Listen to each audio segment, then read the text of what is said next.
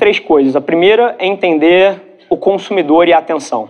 A segunda parte é entender um pouquinho sobre conteúdo e como é que isso funciona. E a terceira parte é entender como é que você distribui isso Fala pessoal, Rafa aqui, seja bem-vindo a mais um episódio da nossa experiência em áudio, a gente compartilha com vocês conteúdos sobre marketing, venda, gestão, negócios, tudo que precisa estar no playbook de alguém que está nas trincheiras construindo o seu sonho. Então, antes da gente começar, queria te contar um segredo. Ia significar muito para mim saber que você está tirando o máximo desse conteúdo, então não se esquece de tirar um print da sua tela, postar nas stories e me marcar para eu saber que você está ouvindo. Quem já me mandou alguma mensagem, já me mandou algum direct, sabe que eu respondo pessoalmente todas as mensagens. E agora, sem enrolação, vamos para o episódio de hoje. No primeiro momento, eu queria dar um pouco de contexto sobre a oportunidade que existe aí fora, porque eu acho que muitos dos argumentos e das teorias que a gente se apega são falsos e eu queria tentar reenquadrar isso. E no segundo momento, eu queria falar um pouco de estratégias específicas de eventualmente como qualquer um aqui pode tentar fazer o que eu fiz ou pelo menos se aproveitar do momento que a gente vive hoje em dia. Então, falando um pouquinho de contextualização, eu acredito de fato com todo o meu coração que a gente vive a maior mudança sociocultural da história. As redes sociais, a internet e o aparelho mobile, eles mudaram a forma com que os negócios e as pessoas se conectam, transacionam e se relacionam de uma forma nunca antes vista. E dentro desse contexto, eu acredito que todo mundo, incluindo eu, ainda subvaloriza o tamanho desse shift que a gente está vivendo. Todos nós somos ciborgues. E assim, isso pode não ter se materializado da forma que os filmes sci-fi previram lá atrás, com um braço mecânico, uma CPU no lugar do cérebro, mas fato é que o celular, ele expandiu a nossa capacidade analítica, a nossa capacidade de relacionamento, a nossa habilidade de influenciar pessoas, negócios e qualquer coisa de uma forma nunca antes vista. E dentro desse contexto, eu acho que ainda existe uma confusão tremenda e às vezes até narrativas que eu respeito, mas do meu ponto de vista discordo que tendem a pintar esse cenário de alguma forma um pouco menos otimista do que eu vejo. Então, por várias vezes eu vejo pessoas super amargas que seus filhos estão pô, jogando computador durante seis horas por dia, que um casal sai para jantar e fica mexendo no celular, ou então que amigos se reúnem e você olha e todo mundo está mexendo no celular. E eu não acho isso fundamentalmente ruim. Isso é diferente.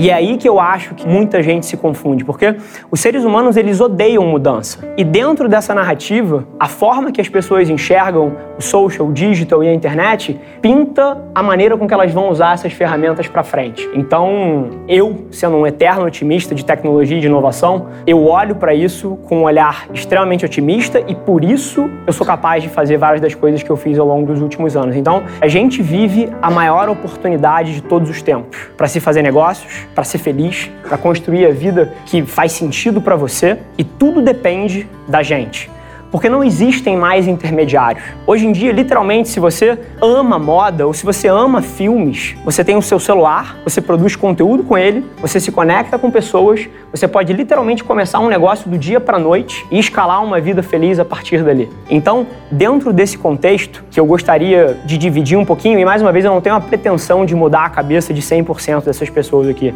Tendo contextualizado um pouquinho o que eu acho que é o momento sociocultural que a gente vive, eu vou tentar entrar aqui em estratégias táticas um pouco mais específicas que eu acho que todo mundo pode se aproveitar. Então, o que, eu queria trazer para vocês? Um framework que é o meu modelo de como eu enxergo esse momento que a gente vive e, por consequência, como todo mundo aqui pode fazer uso disso. Ele passa por três coisas. A primeira é entender o consumidor e a atenção. A segunda parte é entender um pouquinho sobre conteúdo e como é que isso funciona. E a terceira parte é entender como é que você distribui isso, podendo se conectar com pessoas em escala. Eu não me importo com social media, eu não me importo com as plataformas Facebook, LinkedIn, YouTube, Instagram, seja ela qual for. Daqui a 10 anos vai existir algum outro veículo que vai ter a atenção das pessoas e se você quiser construir resultados relevantes, você vai ter que saber operar aquele ecossistema. E aqui dentro do mobile, o sistema operacional do celular são as plataformas digitais. Então são os Spotify da vida, os LinkedIns da vida, os YouTubes, os Twitters, os Twitches, os Snapchats, os TikToks. Esses são os sistemas operacionais da internet. E é curioso que cada um deles tem uma dinâmica de comportamento de consumidor totalmente diferente. Quando você puxa o seu celular e abre o Instagram, você está num modelo mental de consumo de conteúdo específico. Quando você abre o YouTube, o seu modelo mental de consumo de informação é outro. Quando você puxa o Spotify para ouvir um podcast ou para escutar música, o seu modelo mental é outro. E se você desrespeita isso na hora que você faz as suas estratégias de comunicação, você não tem a menor chance de ser relevante ali dentro. E ali dentro, a moeda de troca para você começar a jogar esse jogo é conteúdo. Conteúdo nada mais é do que os quatro formatos que sempre existiram: visual, audiovisual, texto e áudio. E todo mundo sabe disso. Todo mundo sabe que você pode produzir um vídeo, todo mundo sabe que você pode produzir um texto, todo mundo sabe que você pode fazer uma foto, mas qual é a foto que dá certo? O que que funciona? E é aí que está o grande lance. Porque a gente viveu 100, 200 anos de comunicação e publicidade onde as marcas comunicavam o que elas queriam. E dentro dessas plataformas é 100% sobre o que o consumidor quer ver. E na hora que você inverte a sua lógica para pensar com a cabeça do consumidor e não com o seu objetivo egoísta de negócios, é que você começa a ter uma chance ali dentro. Então essas plataformas, elas são vendas via branding.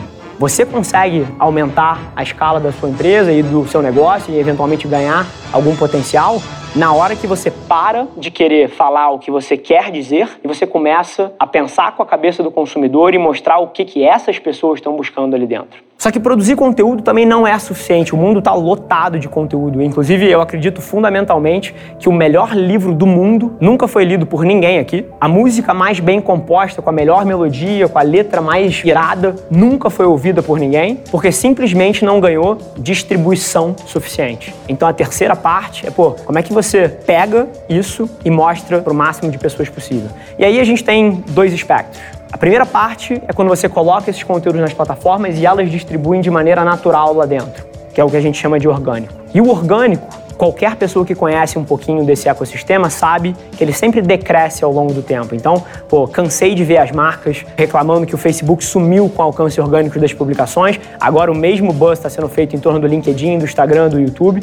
E isso é uma condição que sempre vai acontecer. Agora, isso não significa que a gente tem que ficar puto com as plataformas e eventualmente não achar soluções para isso, porque uma das maiores oportunidades de negócio que existem hoje em dia é você usar mídia dentro dessas plataformas, compra de mídia, distribuição lá dentro. A minha agência, ela não teria a menor chance de estar onde ela está se não fosse pela mídia. E é curioso porque essa é uma oportunidade tremenda. A minha empresa investe mais em mídia digital hoje em dia do que muita multinacional com 50 mil funcionários com escritório no mundo inteiro. E eventualmente, se você decidir executar em cima disso de alguma forma para a empresa que você trabalha, para o seu projeto pessoal, para o que quer que seja, e ainda assim não der certo, tem algumas armadilhas principais que eu vejo as pessoas caindo todos os dias. Número um, você vai lá, vai fazer tudo o que eu falei e nada vai acontecer. O nome disso é feedback do mercado. O seu produto provavelmente é uma merda. E o mundo te diz isso. Então você tem uma chance de mudar. Número dois, se você for lá, fizer tudo isso e não tiver grandes resultados, chances são que você não sabe fazer.